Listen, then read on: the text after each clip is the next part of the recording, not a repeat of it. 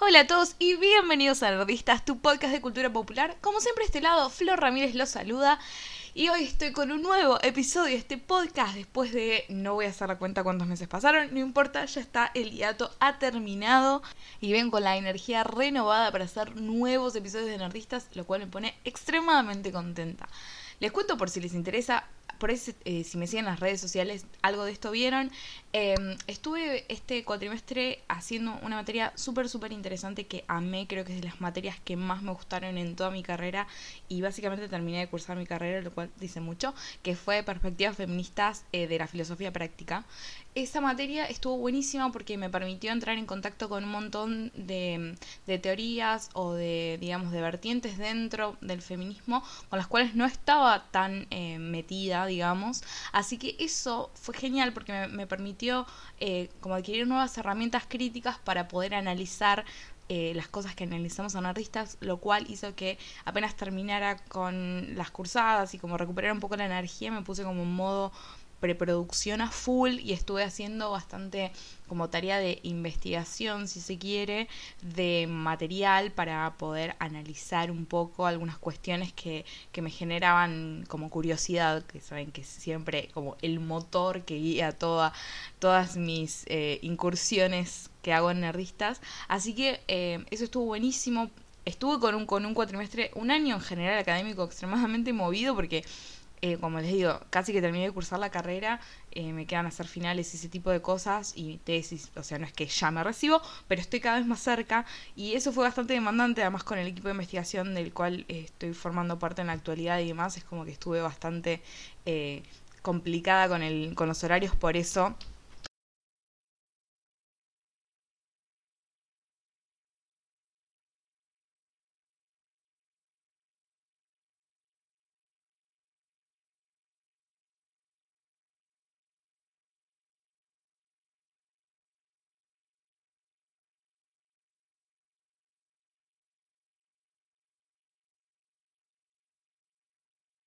me costó eh, volver a, producir cosas, pero bueno, eso es cosa del pasado, ahora estoy con más tiempo y estuve preparando varios como episodios juntos, porque la idea sería lograr una cierta regularidad, ojalá pueda... El día que cumpla esto, no sé, me, voy a comprar una pizza y comer, no sé, algo rico para festejar yo sola, aunque sea, porque lo prometo siempre. Eh, y espero poder cumplirlo algún día. Me parece que hoy por lo menos está como el, panorama pareciera apuntar hacia ese lugar, así que, yay, por mí, aplausos. Eh, así que bueno, nada, empecemos directo con el tema de hoy, que obviamente ya saben cuál es porque han visto el título, espero.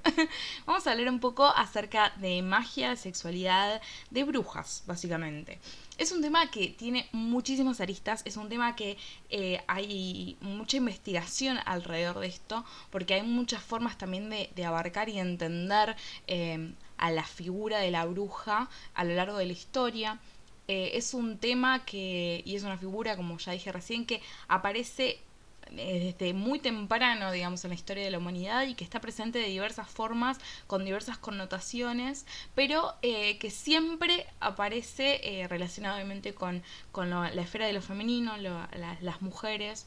y nos, nos va dando indicativos, ¿existe la palabra? No sé, creo que sí, o indicios mejor,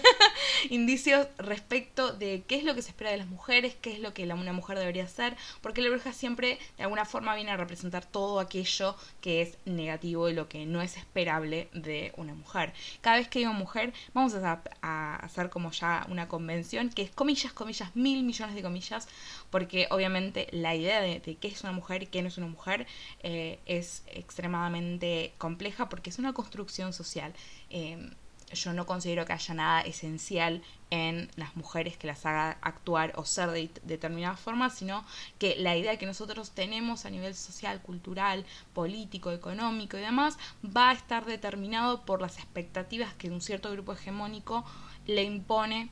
a eh, la, la otra edad, porque siempre la mujer queda relegada como al ámbito de,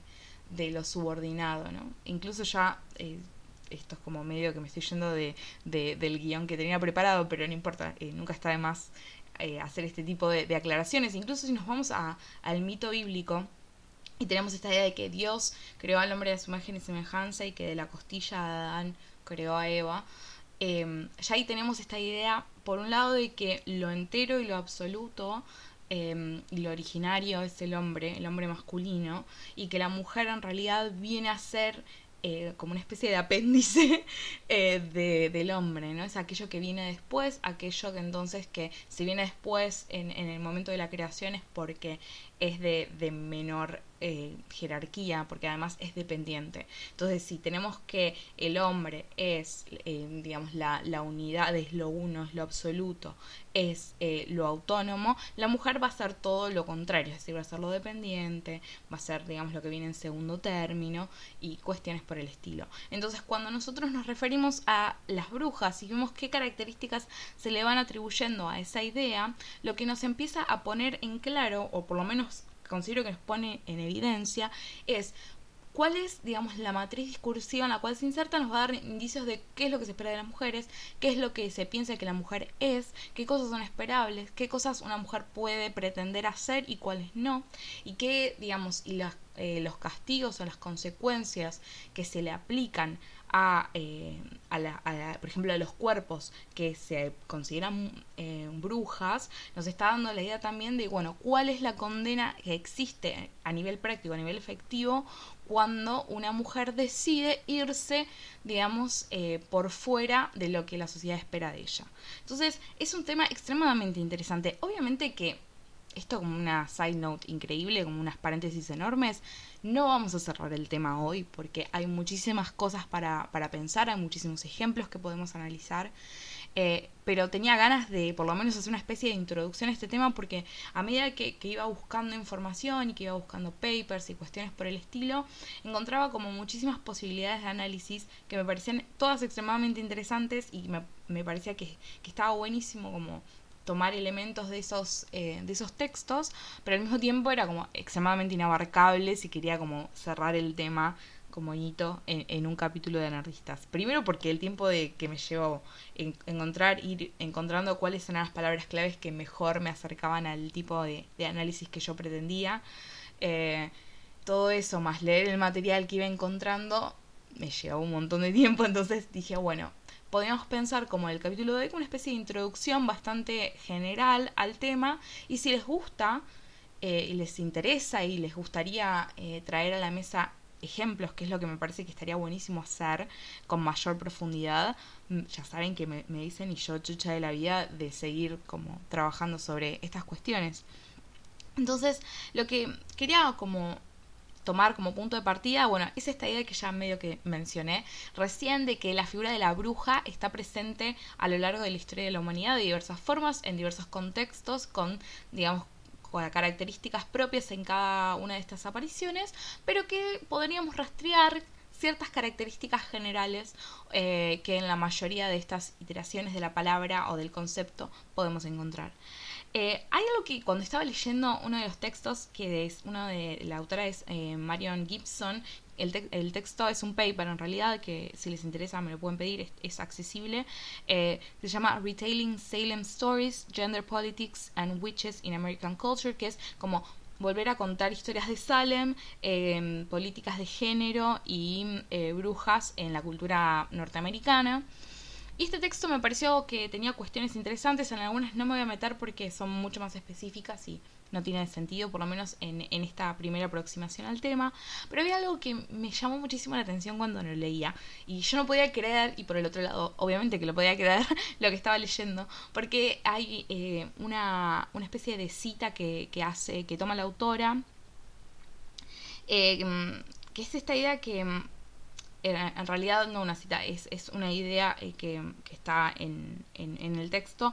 que tiene que ver con que las brujas funcionan como metáfora, digamos, como símbolo extremadamente politizado y que su aparición está conectada con periodos de grandes crisis eh, en, la, en la historia de, de, Estados Unidos, porque obviamente acá está rastreando a partir de las brujas de Salem. Pero a mí lo que llamaba la atención, que, y no me acuerdo ahora en cuál de los textos estaba, pero decía que habían, se habían como establecido ciertas relaciones entre el feminismo, el socialismo y la, eh, digamos, el, Wicca, la Wicca que eh, no sé si es la Wicca en realidad, es, es la religión, es una forma de neopaganismo que está fuertemente influenciada por la cultura celta. Esa sería como la definición así como más, más general, porque no soy experta en el tema, tampoco me quiero meter, no quiero ofender a nadie con, con estas cuestiones, pero por lo que estuve leyendo y por lo que los papers en los cuales eh, voy a hacer de alguna u otra forma referencia, mencionan esto, esta idea de que, bueno, es una forma de neopaganismo, es una de las vertientes más conocidas y que está extremadamente influenciada por la cultura celta, entonces eh, tiene como cuestiones eh, en cuanto a la forma en la cual es representada en la cultura popular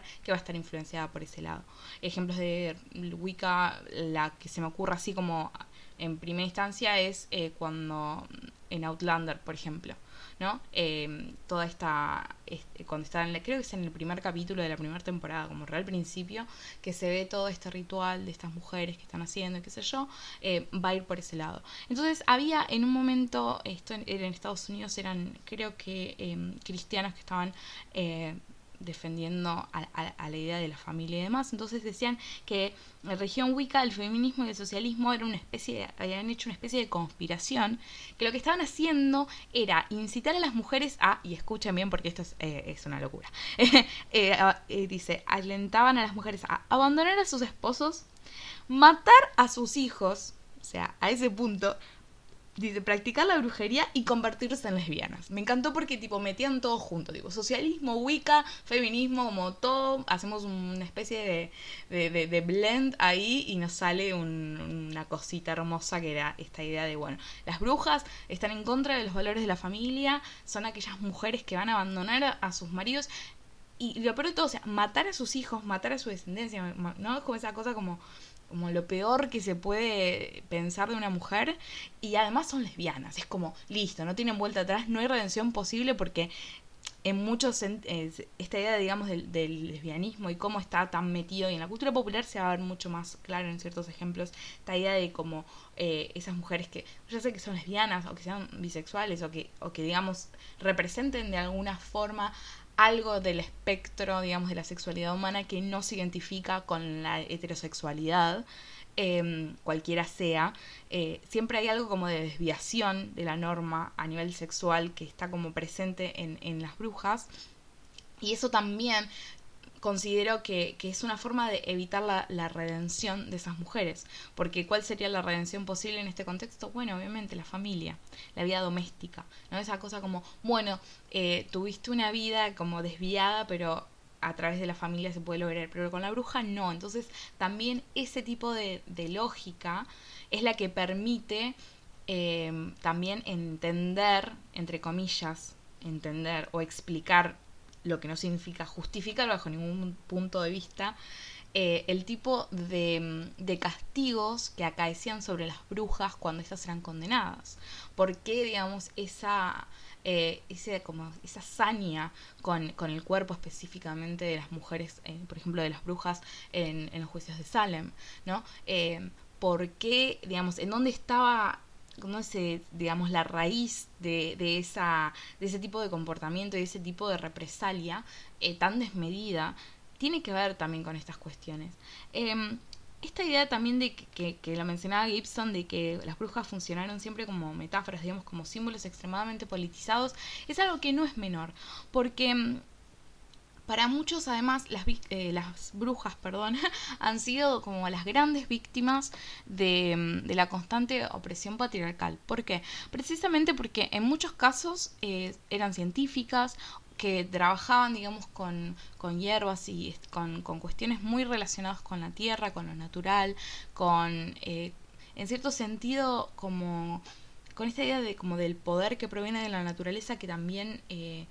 hay algo como de místico siempre en ese aspecto, entonces lo sobrenatural estaba muy presente. Eh, esta idea de trabajar, que, del trabajo con fuerzas psíquicas y cuestiones que en, en varios contextos no eran entendidas. Entonces, ¿qué ¿qué es lo que pasa? Cuando algo no es entendido, una de las reacciones más eh, constantes que vemos a lo largo de la historia de la humanidad es básicamente lo desconocido genera miedo y el miedo genera digamos una represalia una respuesta que en muchos casos la respuesta es extremadamente excesiva si consideramos cuál es el entre comillas, crimen que se le atribuye a estas mujeres. Entonces, cuando empezamos a tener en cuenta que eran consideradas estas mujeres como, digamos, destructoras de la familia, como que iban en contra de todos los valores que la sociedad, eh, y cuando digo la sociedad es básicamente los grupos hegemónicos, consideraban valiosos. Cuando tenemos mujeres que no se limitan, no se dejan limitar por las expectativas de una sociedad extremadamente...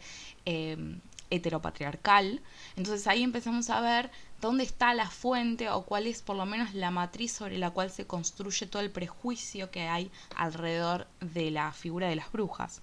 Entonces no es raro para nada entender cómo es que las brujas han servido como metáfora del feminismo en muchísimos casos, en muchísimas instancias, porque precisamente representaban la desviación, o sea, la desviación y no necesaria, y digamos, no en un sentido peyorativo o en un sentido negativo, sino al contrario, es como eh, son estas figuras las que presentan la posibilidad de eh, concebir, de entender, de poder construir alternativas a las formas de vida establecidas por los grupos hegemónicos. Entonces, eh, había en, estos textos que estuve leyendo eh, esta idea de que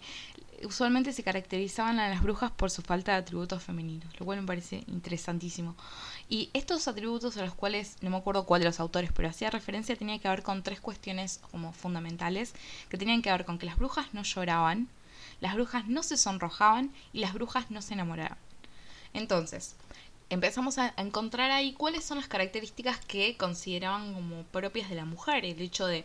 de, la, de la sensibilidad, por eso la, esta idea de llorar. Por el otro lado, la idea de la, de la vergüenza asociada también con la pureza, porque eh, esto yo cuando iba leyendo decía, ¿por qué el tema de sonrojar, digamos, era tan relevante? Y después digo, no, está bien, es esa idea de la vergüenza, ¿no? De que la mujer pura y la mujer... Eh, digamos, esa idea como, de, como puritana, ¿no? Decir no ante cierto tipo de comportamientos o cierto tipo de insinuaciones, la mujer se tiene que sonrojar porque eso muestra que, que se integra, que es pura y bla, bla, bla, y todas esas boludeces. Entonces decís, ah, está bien, entonces tiene que ver con qué es, cuál es la idea de mujer que se espera, una mujer sumisa además, eh, y por el otro lado, esta idea de que las brujas no se enamoran, lo cual es más revelador todavía porque vos decís,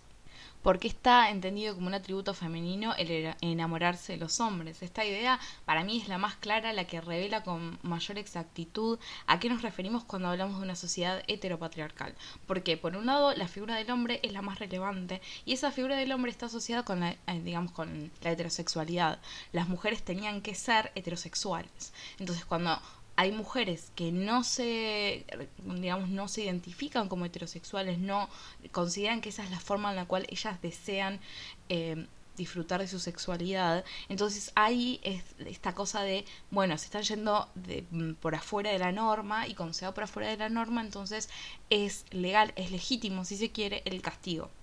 Entonces, cuando empezamos a ver estas cuestiones, entendemos por qué la figura de la bruja es tan, tan relevante y por qué es una figura que aparece tan frecuentemente, no solamente a lo largo de la historia de la humanidad, sino en las, en las series y en las películas que, que aparecen todo el tiempo. Entonces, esas cuestiones me parecían súper relevantes. Y por el otro lado, cuando yo estaba pensando un poco algunos ejemplos que por ahí podría mencionar, la idea sería como mencionar algunos ejemplos eh, y recibir, digamos, de parte de ustedes qué les parece. Hay muchas cosas que se pueden analizar de muchísimas, hay muchísimas brujas súper interesantes para pensar en distintas series y qué sé yo. Eh, además, tipo, la fantasía es un, género que, que yo miro un montón, así que tenía como bastantes en la cabeza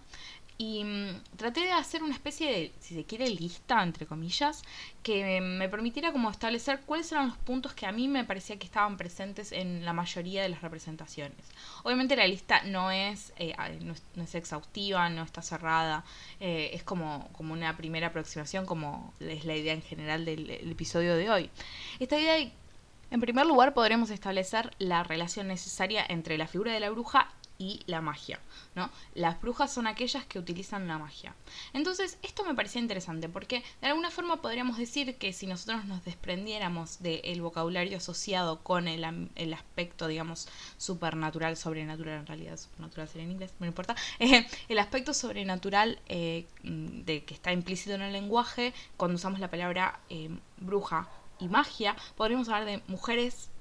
y poder. ¿No? Básicamente cuando hablamos de brujas y su relación con la magia es una analogía para hablar de las mujeres con poder, que es lo que pasa cuando una mujer es la que tiene el poder y ese poder le permite enfrentarse a la sociedad y especialmente qué es lo que pasa cuando se puede enfrentar a hombres, ¿no? ¿Qué es lo que pasa cuando eh, una mujer se desliga de ese, ese espacio al cual ha sido asignada desde su nacimiento, que es de, digamos, como mujer sumisa o una mujer que depende em, siempre de un hombre, ya sea su padre cuando es, es chica o eh, su, su, esposo una vez que, que, está en pareja. Entonces, estas cuestiones son como pequeños paralelismos que está bueno explicitar. Por el otro lado,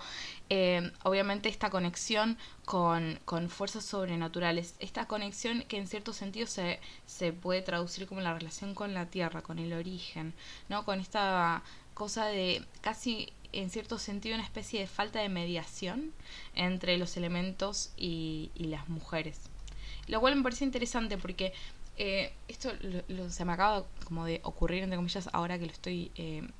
expresando y compartiendo con ustedes. En cierto sentido, se podría pensar como una especie de línea de análisis posible, no quiere decir que, la pueda sostener demasiado, pero cuando los hombres eh, quieren lograr cosas, buscan esta idea, se guían por la idea de progreso y la idea de ciencia. Y las mujeres por lo general eh, esto ya lo hemos hablado un poco cuando hablábamos respecto de las mujeres y la ciencia, ¿no? Y cómo em, las mujeres siempre quedan relegadas al lado de la naturaleza y, digamos, fuera del pensamiento racional. Entonces, la magia o este tipo de analogías de la bruja, la magia, eh, las mujeres que, usan la magia con ciertos fines, eh, nos acercaría un poco también a, esta dicotomía, ¿no? Que si el hombre tiene la ciencia y tiene la racionalidad, la mujer tiene la magia, tiene aquello que es incomprendido, aquello que no está mediado por la razón. Entonces también refuerza esta separación em, que hemos visto en muchísimos episodios ¿no? Eh, del podcast, lo cual me parece también extremadamente revelador. Por otro lado, a causa de sus poderes, las mujeres, las brujas en realidad son temidas. Y esto también tiene como una contracara. Cuando eh, esta idea de que el poder a veces se hace presente en cierto momento de la vida de las brujas. Em, en muchos casos vemos muchísimas historias en las cuales se las vemos como el personaje femenino se vuelve bruja, por lo menos descubre su poder. Y em, hay siempre como una, eh, una tendencia que esté asociada con algún momento bastante relevante en la vida del personaje, por ejemplo. Estoy pensando en, eh, tomando esta, esta idea de mujeres que se tornan brujas en las series, por ejemplo. En Buffy tenemos a, Willow, en Merlin tenemos a Morgana, ¿no? Como esta idea de, bueno, esas mujeres, estos personajes femeninos en realidad que empiezan de una forma al comienzo de la serie, de la, temporada 1, por ejemplo, y vemos que hay como una especie de camino que las va llevando hacia el, digamos, como el lado oscuro, en términos medio Star Warsianos, pero no importa, sirven igual. Y esta idea de que el camino que van transitando, que las lleva hacia la oscuridad, es un camino que se asocia con esta búsqueda por digamos de poder esta necesidad digamos de adquirir cada vez más poder entonces en realidad lo que nos está mostrando es que cuando una mujer quiere eh, hacerse cargo de su potencial cuando una mujer está dispuesta a eh, dar rienda suelta a las cosas que puede hacer y explorar sus propias posibilidades más allá de lo que la sociedad espera de ella, esa búsqueda es negativa. Entonces, acá esta idea nuevamente de, de poder, esta idea de, de, una mujer empoderada y el peligro que eso representa, es una de las autoras decía esto de, bueno, el miedo hacia el intelecto, del, del intelecto femenino. Digamos, siempre las mujeres que fueron relegadas al espacio que estaba por fuera por fuera de la racionalidad precisamente para poder eh, controlar y para poder evitar que las mujeres pudieran salir de ese espacio tan específico al cual habían sido asignadas. Entonces, esta idea del temor que genera cuando una mujer rompe con esas barreras, eh, se ve reflejado en, el terror que genera eh, una bruja con poder. Y además también cuando tenemos estos personajes, tanto en el caso de Willow, pero me parece en el caso de Morgana es muchísimo más evidente, esta idea de como una especie de proteccionismo cuando esas, esos personajes femeninos todavía no saben de que son brujas o todavía no son conscientes del poder que, que está en ellas esta idea como paternalista de los personajes masculinos, de tratar de evitar que se dé cuenta de cuál es su poder, cuál es su potencial, las cosas que puede hacer, y que en esta idea también, en el caso de Morgana me parece que es el más evidente, que en esta idea de protegerla, entre comillas, y evitar de que sepa lo que pueda hacer, lo que están haciendo es, por un lado, negándole su propia identidad, le están negando su propio poder, le están negando sus propias posibilidades, le están eh, negando todo un campo de acción que se le abriría a ella y que eventualmente se le va a abrir cuando descubre de lo que es capaz de hacer. Le están manteniendo controlada. Eh, y en ese proceso es que ellos mismos en realidad son la causa que hace que Morgana, por ejemplo, se vuelva mala, entre comillas. Entonces, eso para mí es algo extremadamente interesante, porque está por esta cosa de, temer y por el otro lado está el paternalismo, evidente ahí todo el tiempo. Entonces, eh, también está esta idea de que la magia es algo con lo que se nace y es algo que en muchos casos, en muchos contextos, eh, se, se, tiene que ocultar, es algo que... Eh, en algunos casos se les niega directamente y en otros tenemos personajes que lo practican, que lo, lo ponen eh, a, digamos, a jugar, pero tiene que ser dentro de un ámbito controlado, de un ámbito resguardado para evitar eh, como esa especie de backlash que puede llegar a venir como consecuencia de si se entera el resto de la sociedad que esas mujeres eh, son brujas. Lo cual también em, es, es, muy, muy interesante porque me estaba acordando en Penny Dreadful, cuando aparece el personaje de la doctora Seward, que es después aparece interpretado por la misma actriz, el personaje como de esa de la bruja, que mm, es la que se encargaba, por ejemplo, de realizar los abortos de la gente del pueblo y que la gente del pueblo cuida con miedo a ella para que le solucionara los problemas, pero cuando tenían, digamos, cuando aparecen los problemas y demás, eh, son esas mismas personas que ella había ayudado las que se encargaban de condenarla. Entonces acá también esa dualidad respecto de cómo son vistas y tratadas las, las brujas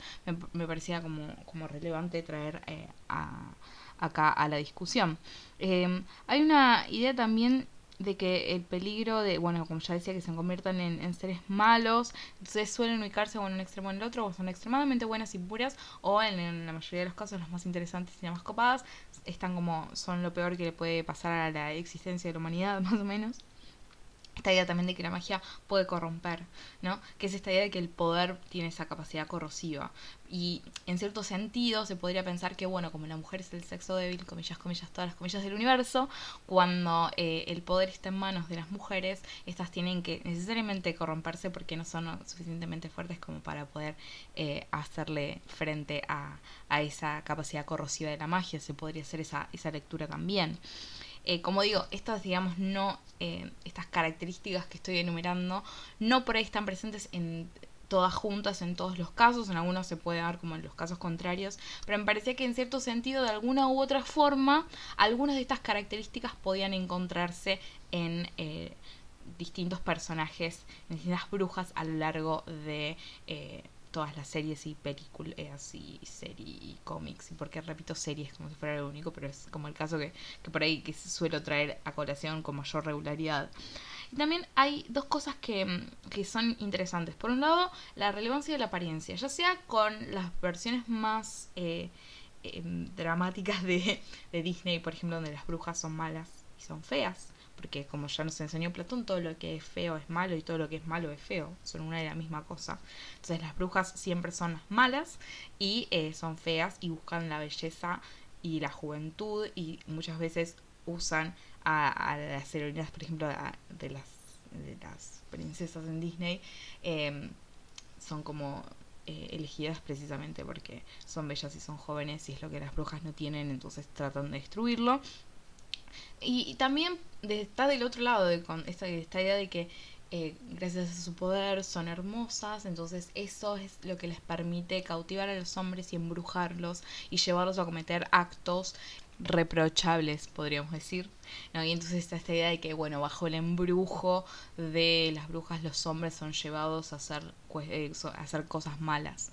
Em, entonces eh, está esta idea también de que son engañosas, de que nunca son directas, de que nunca em, uno está a salvo de ellas.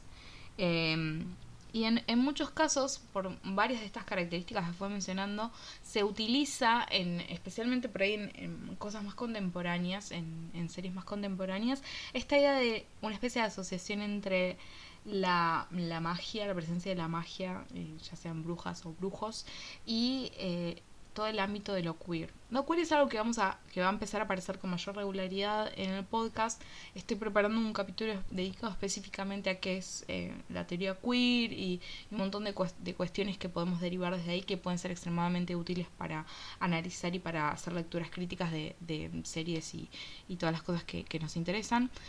Así que por el momento no nos vamos a meter de lleno a, delimitar con claridad qué es lo que significa eso, pero esta cuestión de que hay algo de la magia que tiene que estar asociado con la sexualidad y en cierto sentido asociado con, como habíamos visto al principio, con el lesbianismo, con la idea de la bisexualidad o la idea de un apetito sexual que es necesario cumplir, o por lo menos esta idea que en cierto sentido se podría ver como cuando las mujeres buscan esa libertad sexual y buscan eh, disfrutar de su propio, digamos, de su propio cuerpo o, buscar el placer eh, desde em, su sexualidad, lo que empieza a parecer es como, ah, no, esto es algo negativo, entonces es algo que está asociado siempre con las brujas. Entonces yo pensaba el concepto de bruja como el límite del concepto de lo femenino. No son como las dos caras de la misma moneda. Cuando tenemos que un concepto, que es en este caso el de bruja, reúne todos los atributos negativos, todas las cuestiones que no son aceptables o que no son esperables de, em, en este caso, una mujer, lo que nos está diciendo al mismo tiempo es todo el ámbito de lo que sí está eh, permitido, de lo que sí es esperable, y eso representa entonces la idea de la buena mujer, si se quiere, entre comillas. Entonces, pensarlos como eh, dos caras de la misma moneda, como límites el uno del otro, em, eh, se vuelve extremadamente interesante porque me parece que en la figura de la bruja lo que tenemos es precisamente aquello que desafía el status quo. Entonces, pensar qué es lo que se nos está transmitiendo por medio de las series, las películas, los libros, los cómics y todos los no sé, videojuegos y demás, y toda la historia y todo el folclore, qué es lo que nos está diciendo de las brujas, en cierto sentido podemos tomar esas cosas negativas y tomarlas como el punto de partida para pensar modos desde los cuales diseñar formas de desafiar ese status quo. Porque esas figuras existieron, esas figuras eh, nacen precisamente para, para poder explicar que haya mujeres que no quieran em, o que no aceptaran lo que la sociedad esperaba de ellas. Entonces, al generar esa figura, lo que se está haciendo también, o sea, por un lado se está deslegitimizando porque se las está viendo como algo negativo, algo que tiene que ser erradicado de la sociedad, algo que tiene que ser destruido en forma simbólica y en forma eh, eh, real, efectivo, porque las, las, mujeres que eran condenadas por brujas eran torturadas, eran violadas, eran quemadas, eran ahogadas, bla, todo lo que ya sabemos. Entonces, hay una, digamos, esta construcción se encarga de resaltar a, estas cualidades que en un hombre no serían vistas en forma negativa esta búsqueda, eh, digamos, cuando un hombre busca poder, no se lo ve en forma negativa. Cuando un hombre busca eh, su propia libertad o busca el conocimiento no es algo negativo. Ahora, cuando un hombre incluso que no quiere formar una familia no es visto como algo negativo. Ahora, cuando una mujer se atreve a tratar de incursionar dentro de esos espacios que han sido reservados históricamente para los hombres, ahí es cuando se empieza a construir esta idea. Entonces esta idea lo que nos va a servir es, por un lado, para pensar cómo se trataba de poner límite a esto, no a este tipo de comportamientos. Entonces la reacción e-, era extremadamente visible y como concreta, la muerte, la desaparición efectiva. Pero por el otro lado, a nivel simbólico, se empieza a crear todo una, como una especie de mitología alrededor del concepto. Entonces, em, eso también es lo que de alguna forma empezamos a poder entender como yo que por qué es tan fuerte y por qué es tan, digamos, es tan pregnante la idea de la, de la brujería como algo negativo, incluso en nuestra contemporaneidad, y cómo siguen apareciendo nuevos programas, nuevas películas y todo eso con personajes eh, mágicos, digamos. Eh, entonces, me parecía que, que era un tema que estaba bueno traer a la mesa precisamente por eso. Y más ahora que justo, no sé, están haciendo el, reboot, van a hacer de Charm, serie que yo amaba cuando era chica. Era como amor fuerte por Charm, eh, porque era como bastante de la época de Buffy también. Eh, y esta idea, bueno, las tres hermanas y, el poder y no sé qué, bla, bla, bla. Eh, me parecía como súper interesante. Eh, tendría que por ahí volver a verla para poder hacer una lectura crítica de eso porque estoy como muy distanciada porque todavía me acuerdo de cómo lo disfrutaba cuando era chica. Pero por un lado está haciendo el reboot de eso. Se hizo el reboot de Sabrina, eh, de Chilling Adventures of Sabrina, eh, que está buenísima. Yo la fui a mirar con todos los prejuicios habidos y por ahora porque amaba Sabrina, de la, clásica de siempre, que, que, los que somos de la generación del 90 y demás vivimos como, como contemporáneamente. Y eso también me hizo pensar que, bueno, la idea de las brujas está como extremadamente eh, viva todavía. Hay como muchas formas de, pensar eso. Y en el caso de Sabrina además está buenísimo porque hay toda una, una lectura, digamos, de, empoderamiento que está ahí, y que está bastante evidente, que está buena también porque no deja de ser eh, una serie pensada por ahí para un público más, más juvenil, entonces eh, tener personajes que se hagan cargo de su propia autonomía, de su propio poder, de su propia capacidad de, como eh, esas ideas de como de agencia, de hacer agentes de su propio destino, que me parece que nunca está de más y que siempre está eh, bueno rescatarla y, hacerla presente de diversas formas. Eh, también, bueno, yendo a casos por más, más de cuando más críticos, que ahora estaba aprovechando el tiempo para ver cosas y estaba viendo eh, yo en su momento no la había visto a Merlin, la serie de la BBC. Em, porque la figura de Morgana me parecía como siempre me llamó la atención. Yo había visto en su momento cuando salió Merlin, salió Camelot también, que era básicamente esta idea del mito de Arturo. Eh, y eran como dos visiones completamente distintas porque si uno ve Merlin es como mucho más eh, ese tipo de series de la BBC pensados para toda la familia, como más cómicas si se quiere, y como de fantasía y demás. Y en Camelot era como mucho más cercana a Game of Thrones, por ejemplo, o, o, de Borges y ese tipo de cosas. Y en los dos estaba la figura de, Morgana, y está bueno como ver que eso, si a ustedes les, les interesa, lo podemos hacer con muchísimo más detalle, pero ver como los paralelismos que hay, eh, qué cosas tienen en común las dos versiones de Morgana y qué cosas no.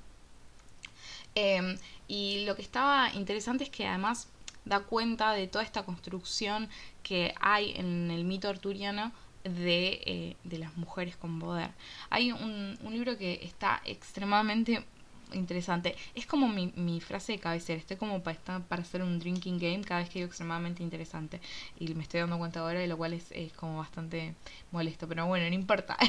lo que mm, quería compartir con ustedes es que con respecto a, a esta, este tema, yo seguí leyendo además de, de, estas notas que fui haciendo. Y hay un, hay un libro que se llama The Middle Ages on Television, Critical Essays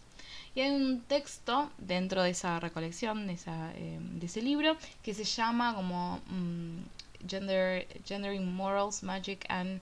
Medievalism in the BBC's Merlin. Es decir, sería algo como esta idea de asignar un género o genderizar, generizar. Nunca sé cómo traducir eso, es una pregunta que les a ustedes, cómo lo traducirían el gendering. Eh, moral, digamos, la moral, la magia y el, como estas construcciones medievales en eh, la serie de Merlin. Y está buenísimo porque hace una, una lectura muy interesante respecto de qué es lo que pasa con el género y la magia. Porque hace todo el análisis, yo todavía no visto toda la serie, entonces no me quiero meter demasiado en eso, pero está bueno porque da cuenta de cómo eh, la magia en Merlin es una cosa y la magia en Morgana es otra, ¿no? Porque Merlin es básicamente el héroe, es eh, como la, es la luz, es la verdad, es el amor, es como todo lo que está bien.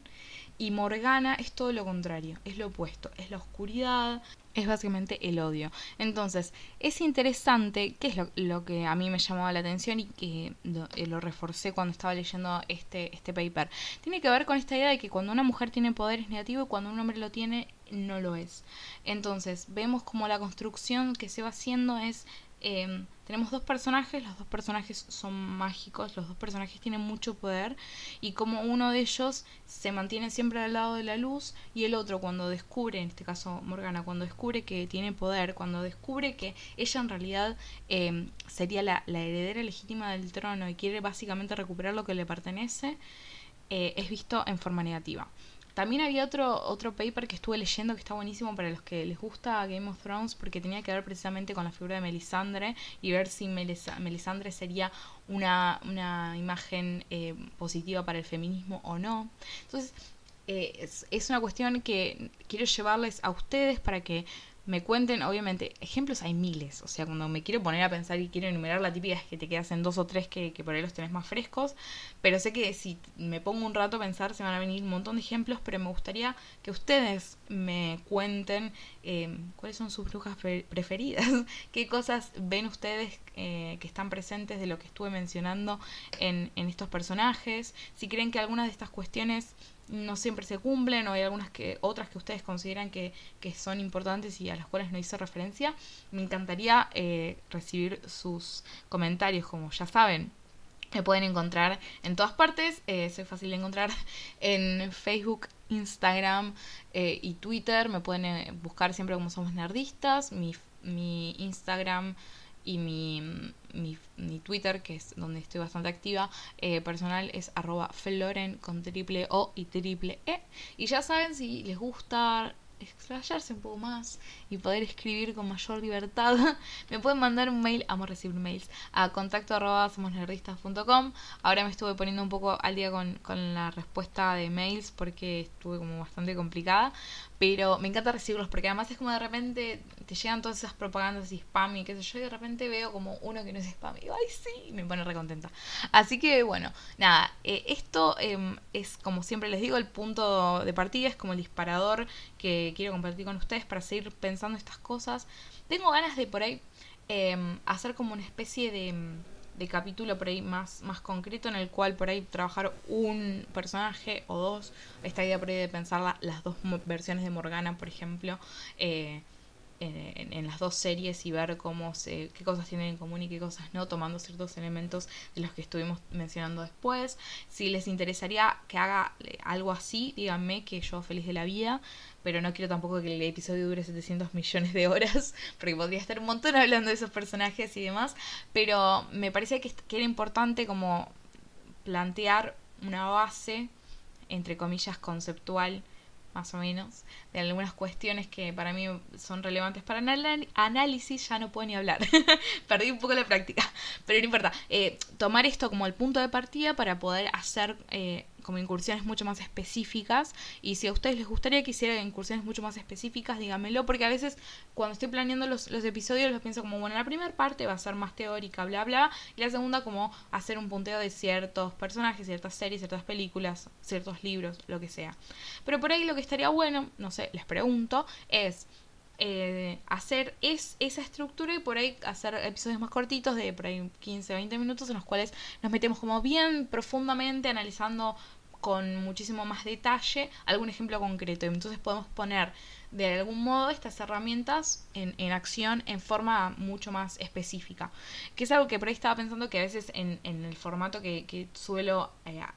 hacer para estos episodios no es lo más eh, propicio porque si no serían extremadamente largos y, llevarían un montón más de tiempo de producir además. Así que les dejo estas preguntas. La verdad que me encantaría que me respondan porque em, quiero hacer cosas que a ustedes les interesen y al mismo tiempo siento que a veces me queda como demasiado general y que podría hacerse una lectura mucho más profunda y mucho más específica con referencias más concretas por allá, episodios o temporadas y demás. Entonces, si a ustedes les interesa eso, cuéntenme eh, y bueno, los eh, estaré hablando con ustedes, me estarán escuchando pronto porque tenemos eh, un par de episodios que van a estar geniales de nerdistas. Espero que les haya gustado. Les mando un beso enorme y muchísimas gracias por escucharme.